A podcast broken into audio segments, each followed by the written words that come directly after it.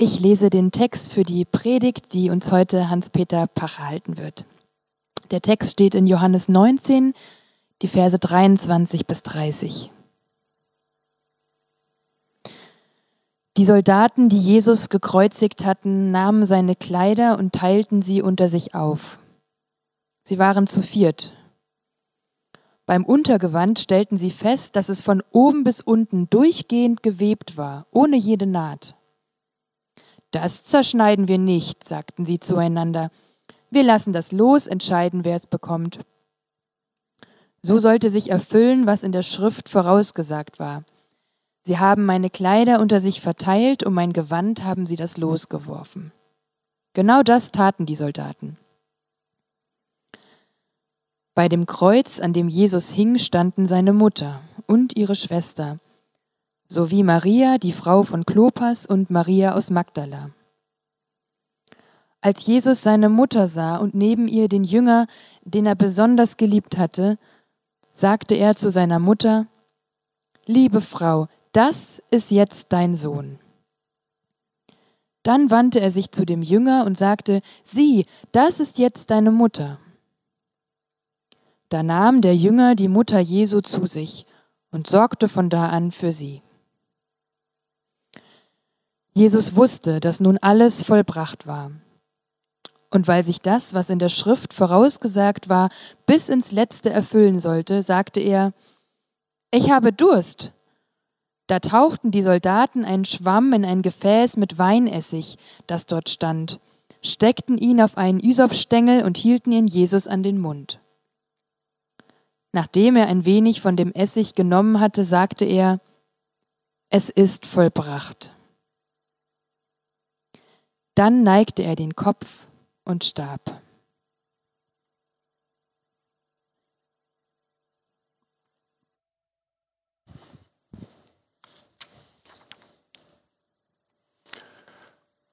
Gnade sei mit euch und Friede von Gott, unserem Vater und von unserem Herrn Jesus Christus. Amen. Was sind das für Wochen? Wochen, die uns in Atem halten, Wochen der Unruhe, der Sorge und der Zukunftsangst. Fast ist es mir zu viel geworden in den letzten Tagen. In meinem Dienst hat es so viele Veränderungen gegeben. Ich kann nicht mehr reisen, keine Gemeinden mehr beraten. Und dann gehöre ich wohl mittlerweile auch zur Risikogruppe. Und dann war da schließlich die Last unseres Umzuges und die ständige Sorge, ob das mit dem Umzugsunternehmen auch wirklich klappen würde. Ganz ehrlich, ich habe mich so unter Druck gefühlt.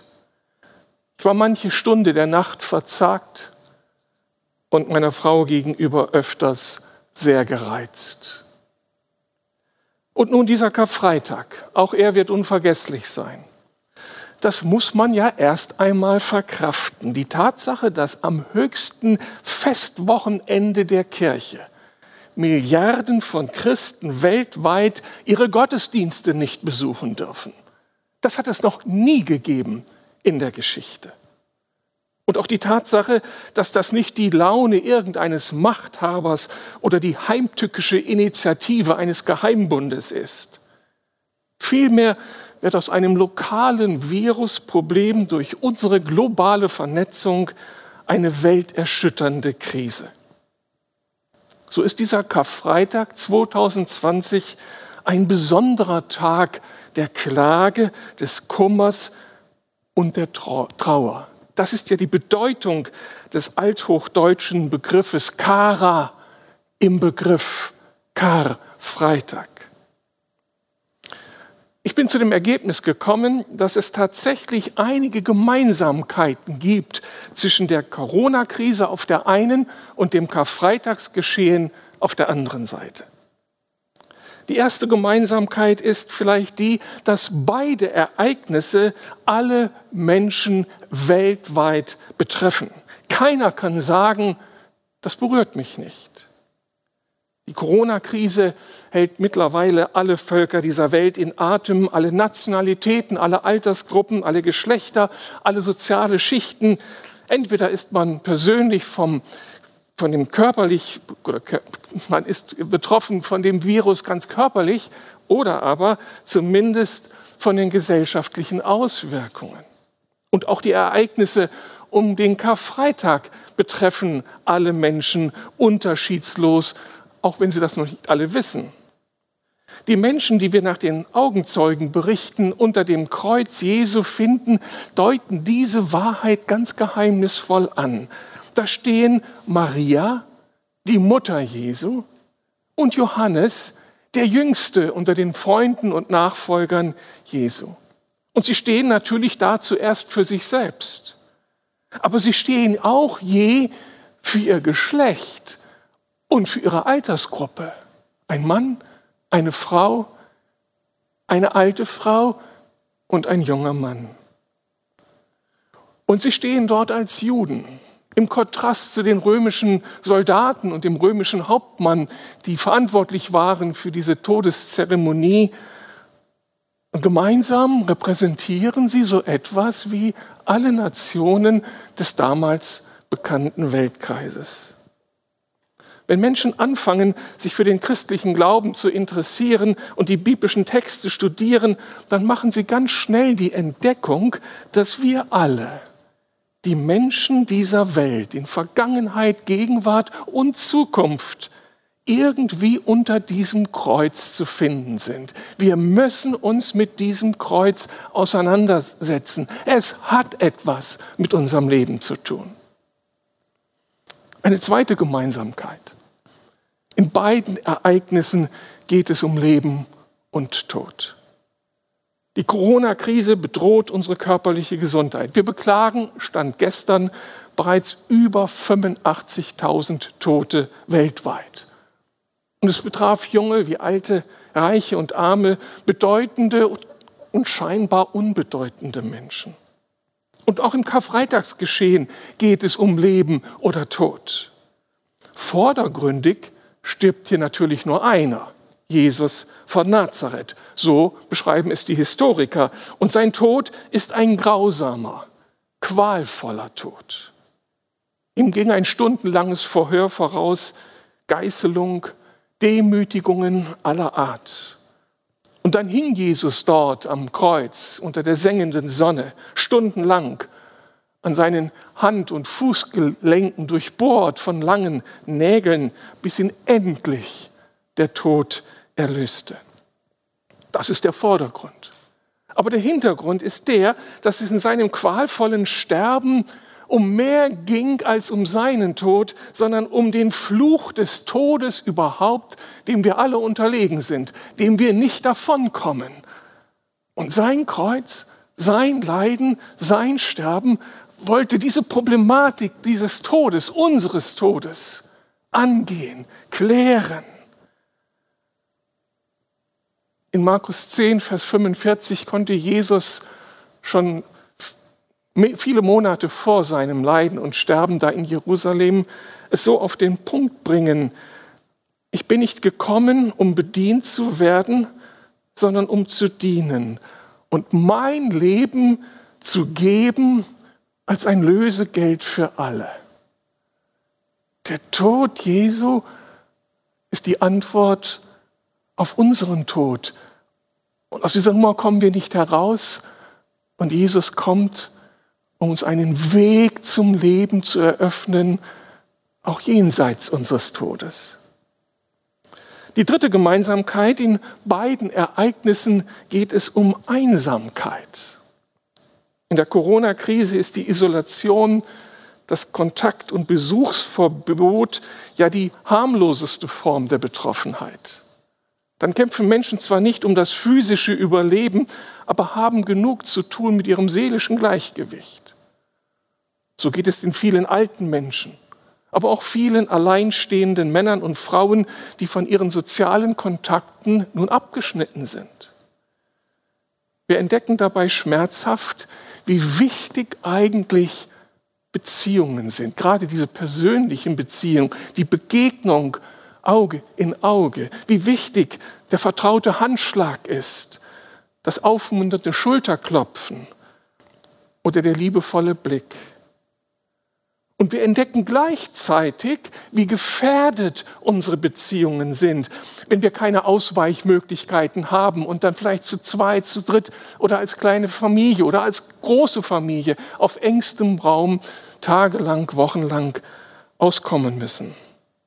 Im besten Fall ist nur die Stimmung schnell gereizt und wir gehen einander auf den Wecker. Im schlimmsten Fall geht es um häusliche Gewalt. Dann gibt es eine verzweifelte Einsamkeit mitten in der Beziehung. Auch am Kreuz Jesu geht es um Einsamkeit und um Verlust. Da stehen Johannes und Maria unter dem Kreuz. Der eine verliert seinen besten Freund, sein Idol, dem, der alles für ihn getan hat und dem er so bedingungslos folgte. Und die andere, Maria, verliert ihren geliebten Sohn. Sie muss dieses Leiden ihres Sohnes mit ansehen. Was hat das mit ihrem Herzen in diesem Augenblick gemacht? Und Jesus selbst leidet an Einsamkeit.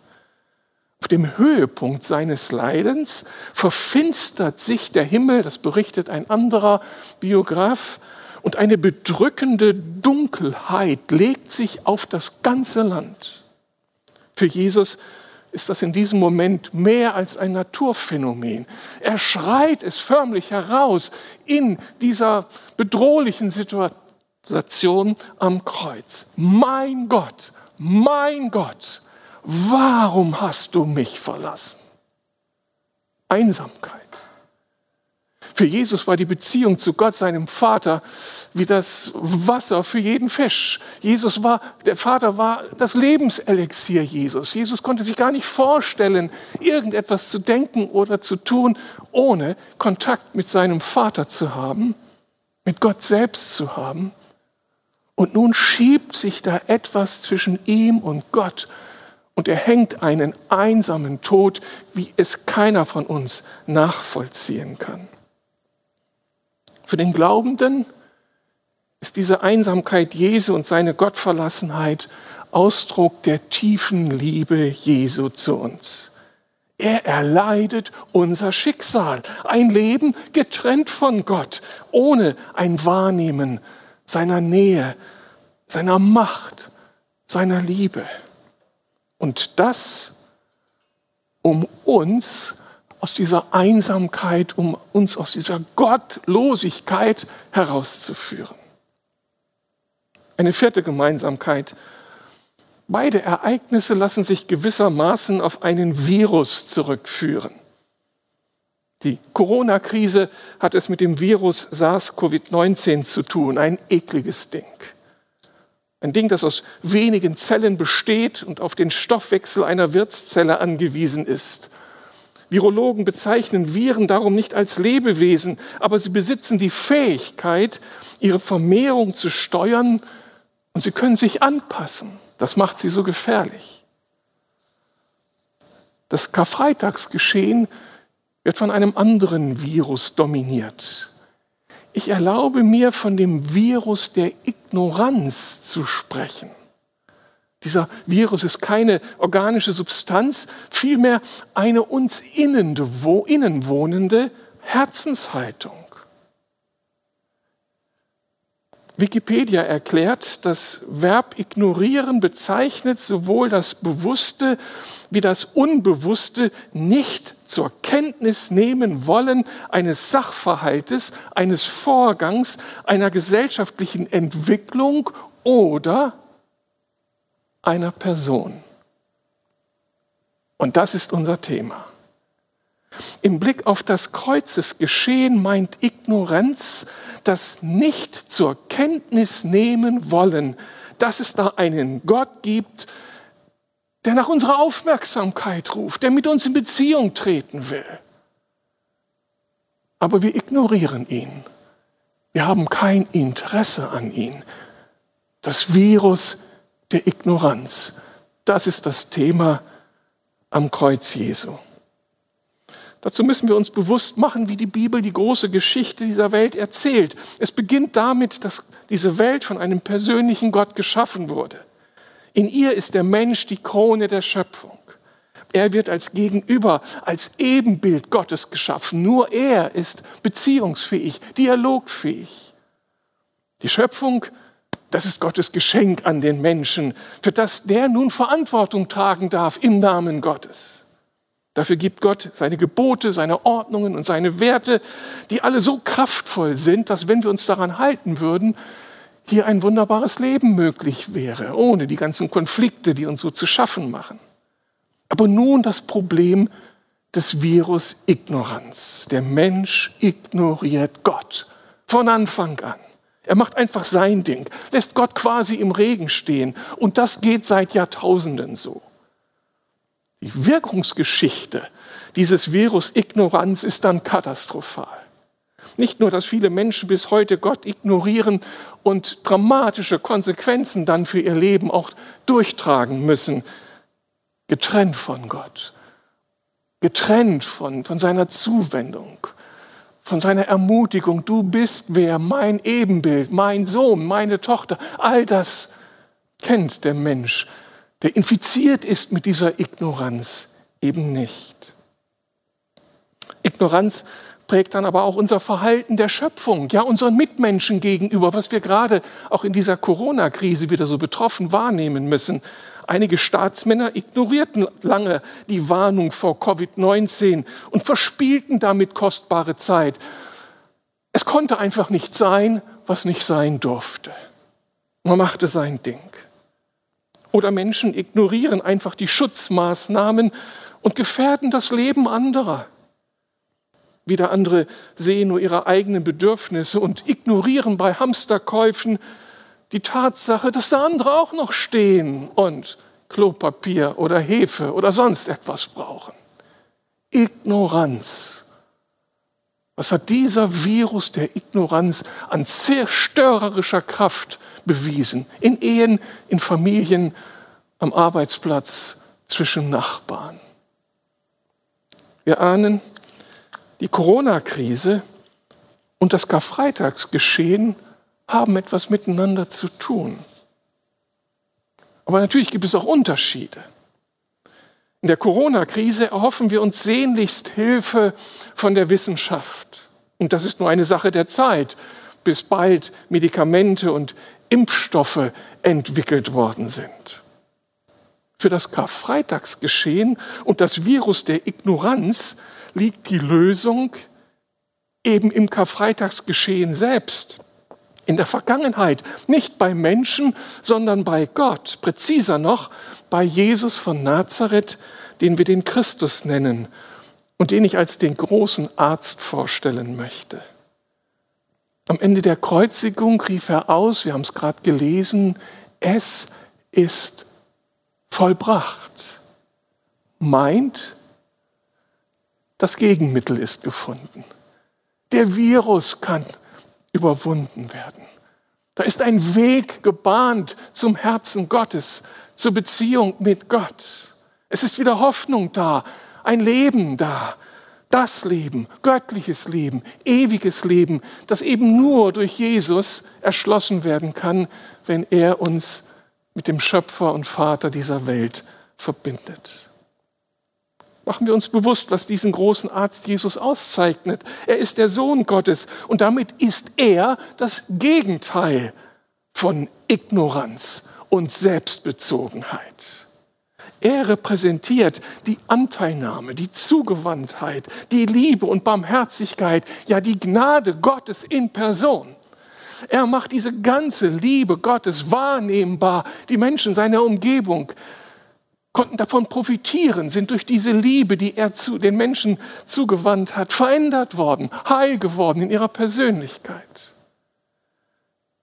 Der junge Mann unter dem Kreuz, Johannes, schreibt in seinem Bericht über Jesus im dritten Kapitel, Vers 15 folgende, jeder, der an Jesus glaubt, hat in ihm das ewige Leben. Denn Gott hat der Welt seine Liebe dadurch gezeigt, dass er seinen einzigen Sohn für sie hergab, damit jeder, der an ihn glaubt, das ewige Leben hat und nicht verloren geht. Gott hat seinen Sohn nicht in die Welt gesandt, um sie zu verurteilen, sondern um sie durch Jesus zu retten. Das ist die Botschaft dieses Karfreitags.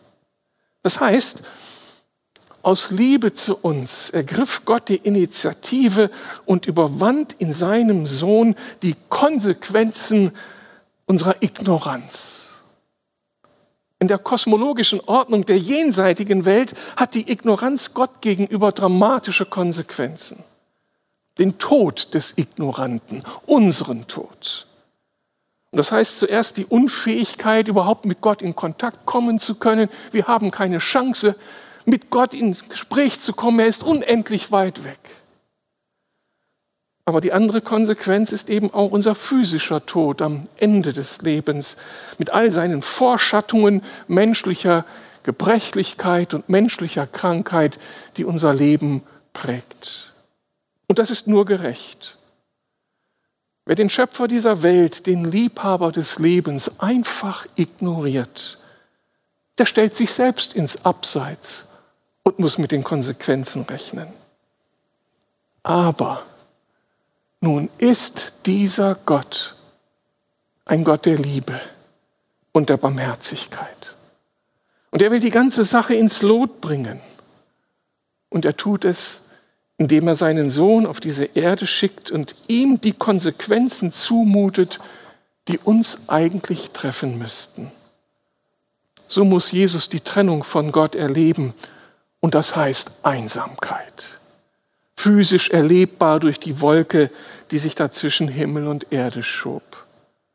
Und darüber hinaus musste Jesus unseren Tod sterben. So stirbt er, stirbt er stellvertretend für uns, damit es uns nicht mehr treffen muss und wir am Ende zwar durch unseren physischen Tod, aber doch hindurchdringen dürfen und können, um zu einem ewigen Leben zu finden das Leben des Sohnes Gottes wiegt tatsächlich unser aller Leben auf. Die Schuld ist bezahlt. Wir sind frei und gerufen zur Gemeinschaft mit Gott. Am Kreuz Jesu ist Gott vor der sichtbaren und unsichtbaren Welt sowohl der gerechte als auch der barmherzige Gott der Gott, der zur Verantwortung rufen muss und doch der das Wort der Vergebung und der Gnade zuspricht, sodass Menschen wieder durchatmen können. Damit gibt es jetzt das Gegenmittel zum Virus der Ignoranz und zu den Konsequenzen eines Lebens ohne Gott und eines Lebens ohne Hoffnung auf ein künftiges Leben. Als Jesus ausrief, es ist vollbracht, da war die Sache durch. Jetzt kann der Mensch durch den Gekreuzigten mit Gott versöhnt werden und in Beziehung zu ihm eintreten. Jetzt ist Gott durch Jesus immer nur ein Gebet weit weg. Und unsere Gebete gehen nicht mehr nur bis zur Zimmerdecke, um uns dann alleine zu lassen, sondern sie dringen durch vor Gottes Thron in die Welt Gottes hinein und dort sitzt er, der liebende Vater, und kommt uns entgegen und ist offen für alle unsere Bedürfnisse, für unsere Einsamkeit, für die Verzweiflungen unseres Alltags, für unsere Hoffnungslosigkeit, für die Sorge um die Zukunft. Er ist da, zugewandter Vater, voller Liebe für uns, die wir ihm anfangen zu vertrauen. Das ist durch Jesus ermöglicht worden. Und dann bietet uns Jesus auch einen Weg an, mit den Abgründen unseres Herzens zurechtzukommen. Die Einsamkeit, die viele von uns gerade erleben müssen, die Stille, die wir ertragen müssen, führt uns ja dann oftmals ins Grübeln. Und vielleicht werden wir da, vielleicht bist du da auch schon mit deiner eigenen Vergangenheit konfrontiert worden. Und mit manchem Versagen in der Vergangenheit. Mit mancher Schuld anderen Menschen gegenüber. Oder auch mit der Tatsache, dass du einfach Dinge nicht auf die Reihe gebricht, gebracht hast, die eigentlich notwendig gewesen wären für deine Ehefrau, für den Ehemann, für die Kinder, für die Freunde, für die Familie. Und du begegnest den Abgründen deines eigenen Herzens. Vielleicht auch in der Aggressivität, die du auf einmal in dir wahrnimmst. Und dass da Seiten in dir auftauchen, die sehr belastend sind. Wer bin ich eigentlich? Die gute Nachricht ist, die, dass Jesus, der Gekreuzigte, auf uns wartet mit all diesen Abgründen unserer Vergangenheit, mit all den Abgründungen, Abgründen unseres Herzens jetzt und hier. Dass er da nicht einfach den Strich drunter zieht und sagt, mach doch nichts. Es hat sehr wohl etwas gemacht. Es hat ihn den Tod gekostet. Aber dann ist er der, der sagen kann mit Autorität, komm zu mir, ich will dir die Last abnehmen. Ich habe den Preis schon dafür gezahlt, du musst ihn nicht mehr zahlen. Verbinde dich mit mir. Lass dich versöhnen mit deiner Vergangenheit. Lass dich versöhnen mit Gott. Du darfst neu anfangen. Die größte Nachricht, die mit diesem Karfreitag verbunden ist. Mitten in all der Dunkelheit ist Hoffnung da. Auch für mich mit den Abgründen meines Lebens. Und schließlich können jetzt auch Beziehungen heil werden die schöne Entdeckung, die wir in diesen Texten machen. Jesus versöhnt uns miteinander und lässt uns einander neu entdecken. Was für eine, ein Augenblick, als Jesus, der Leidende, der nun wirklich mit sich selbst genug zu tun hat, seine Mutter und den Johannes sieht, seinen Freund, und in seiner Fürsorge und Liebe stiftet er etwas Neues zwischen den beiden. Mutter, das ist jetzt dein Sohn. Johannes, das ist jetzt deine Mutter. Er stiftet Beziehungen. Und das ist eine Erfahrung, die so viele mit dem Gekreuzigten gemacht haben, wenn sie in Kontakt kommen mit ihm, wenn sie Teil werden seiner Liebe und Barmherzigkeit, wenn sie selbst erfahren haben, mir wird der Mist meines Lebens vergeben, Gott hat Geduld und Barmherzigkeit mit mir, dann werden sie verändert, genau das in ihre Beziehung hinein zu investieren. Sie empfangen von Gott her die Kraft, einander zu lieben, einander zu vergeben, neu anzufangen, zurückzutreten, die Bedürfnisse des anderen nicht mehr zu ignorieren, sondern ernst zu nehmen, um dann dem anderen zu begegnen in Liebe. Dazu müssen wir befreit werden von den Abgründen unseres Herzens. Dazu brauchen wir eine neue Kraft, irgendwie ein anderes Element, das in uns sich entfaltet. Und das ist dann das große Geschenk des Heiligen Geistes, das uns Jesus dann nach seiner Auferstehung an zu Pfingsten macht, die Kraft Gottes, die dann zu uns kommen kann und unser Leben verändern kann. Was bin ich dankbar, dass ich als 15-Jähriger diesen Jesus entdecken durfte. Vor einmal war es mir klar, es ist nicht nur der Gott meiner Eltern, sondern der Gott, der mit mir unterwegs sein will. Das hat mein Leben verändert. Seitdem bin ich mit ihm unterwegs. 40 Jahre als Pastor und ich habe keinen Tag bereut. Er ist die Antwort auf meine Fragen, auf die Fragen meiner Familie, auf die Fragen dieser Welt. Auch wenn er uns die Frage nicht beantwortet, warum ein Coronavirus so viel Leid hervorrufen muss, da könnte man viel drüber nachdenken. Eines ist klar, es lässt Gott nicht unberührt. Am Kreuz hat er schon für all diese Not gelitten. Es deutet an, wie barmherzig Gott ist und wie er leidet mit uns und mit den all den Abgründen, die uns ausmachen und die so eine verhängnisvolle Wirkungsgeschichte haben bleibt zum Schluss die Frage, wie dieser Impfstoff unseres Arztes Jesu heute wirksam werden kann. Das Geheimnis lautet, wir durchbrechen unsere Haltung der Ignoranz und wir wenden uns Gott zu. Wir wagen es, aus uns herauszutreten und zu sagen, Gott, wenn du existierst, ich will zu dir kommen wenn das wahr ist, dass Jesus auch für mich gestorben ist, wenn er die Tür zu Gott dem Vater ist, dann will ich durch diese Tür gehen. Jesus, erbarme dich meiner. Ein einfaches Gebet. Wir können vor Gott so reden, wie uns der Schnabel gewachsen ist. Gott ist nicht an unseren schönen Formulierungen interessiert, sondern an unserem Herzen. Und wenn wir dann bitten, dass er uns vergibt, die Abgründe unserer Vergangenheit, wenn er uns beisteht in den ganzen Schwierigkeiten, die wir mit uns selbst haben, dann kommt er und dann kann Neues geschehen.